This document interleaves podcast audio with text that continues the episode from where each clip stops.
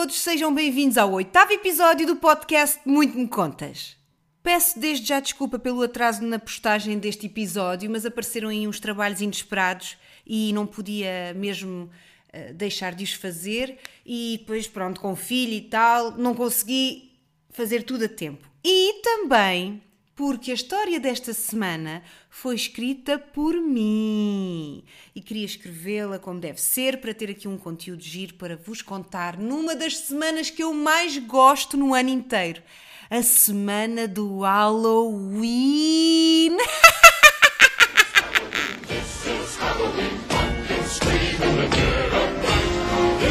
Halloween, everybody make a scene, trick or treat.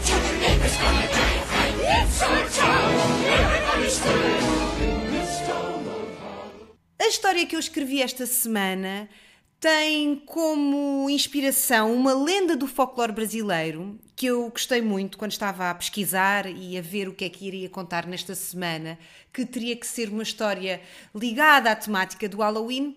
Encontrei esta lenda e, e gostei. Aliás, eu não encontrei a lenda completa encontrei várias referências, um, eh, várias versões, mas não encontrei uma história completa para vos poder contar. Então pensei, vou escrever a minha versão desta lenda incrível. E sem mais demoras, vamos ao que interessa. Muito me contas, mula sem cabeça. A noite era escura. A chuva que molhava as pedras da calçada era calma mas intensa.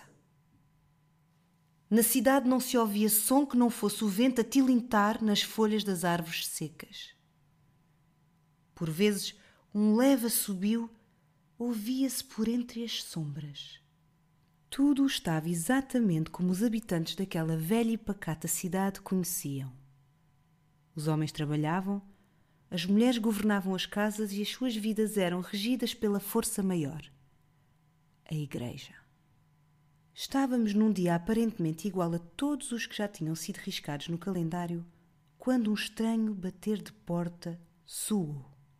A porta da casa número 43 não era aberta há mais de 20 anos, desde que uma mulher e a sua filha partiram.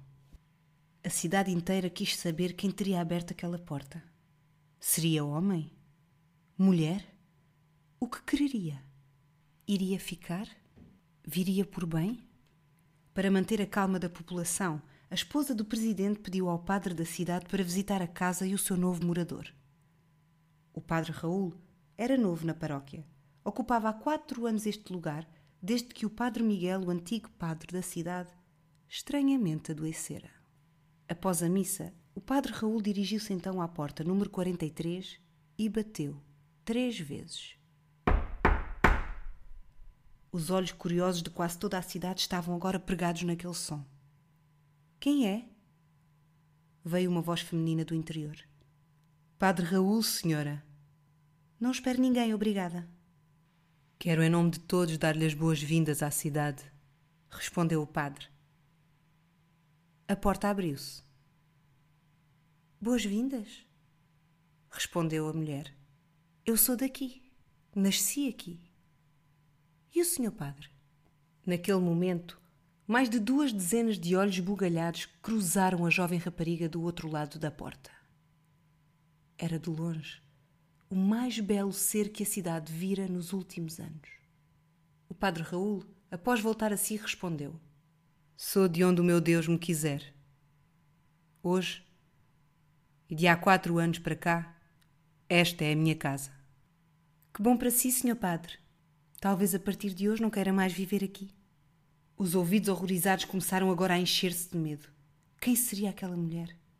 O que queria ela dizer? Vejo que precisas de alguém com quem conversar. Estarei na igreja sempre que precisares. A jovem pareceu por momentos baixar a guarda e agradeceu. Semanas passaram e ela nunca visitara o padre. Pouco de casa saía e, quando o fazia, continuava fechada no seu mundo as suposições e questões sobre quem seria aquela mulher, o que quereria, porquê aquela cidade. Tornavam-se agora teorias e o medo crescia por entre as mulheres da cidade. Estávamos na quinta-feira da sétima semana da chegada da mulher. E algo aconteceu. Eram 18 horas e a missa estava prestes a começar. Era um dia nublado que adivinhava trovoada. A missa começou e assim que os fiéis se sentaram, um enorme trovão ecoou a capela.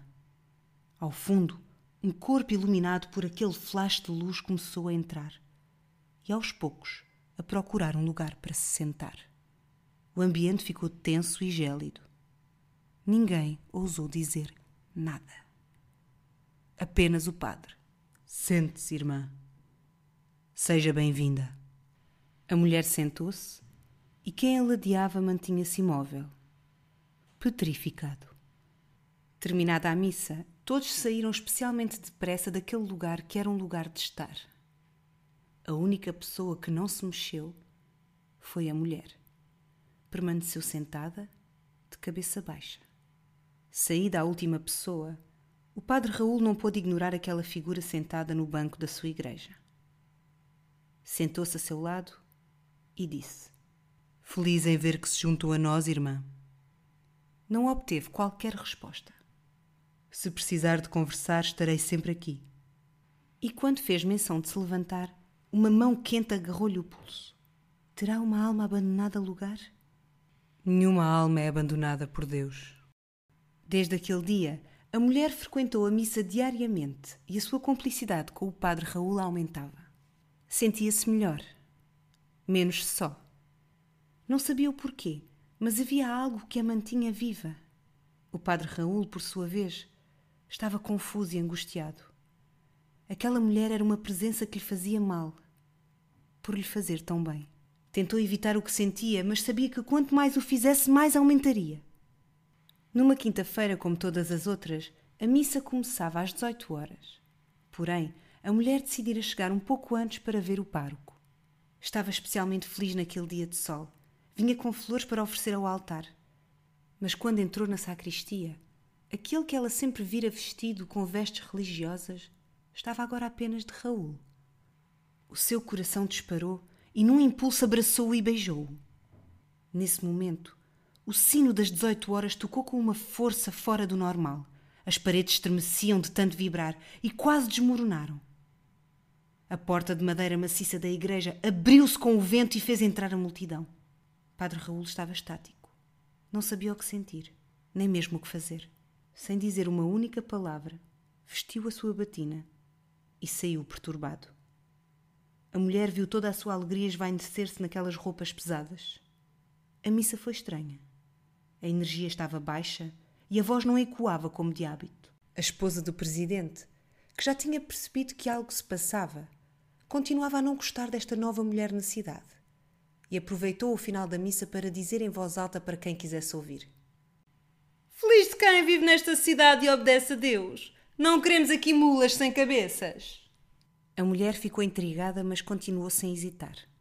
Quando o sol se pôs por completo, a mulher que estava agora em casa começara a sentir um ardor estranho a percorrer-lhe o corpo. Os ossos pareciam agora esticar e gemia de dor. Caiu desmaiada e ao voltar já não era mais uma mulher. A maldição da mula sem cabeça tinha recaído sobre ela. Era agora um ser amaldiçoado com corpo de mula e cabeça de tocha de fogo. Ainda que sem cabeça, conseguia-se ouvir os relinchos daquele bicho por toda a cidade.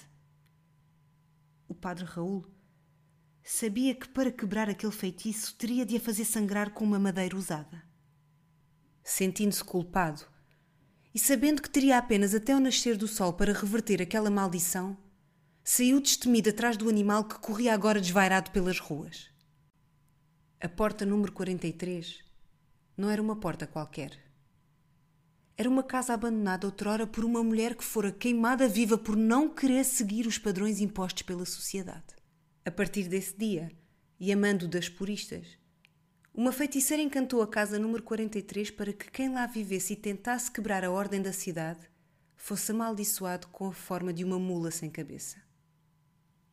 Depois de muito procurar, o padre conseguiu ferir a mula com uma velha cruz de pau. Esta caiu no chão e ele levou-a para casa.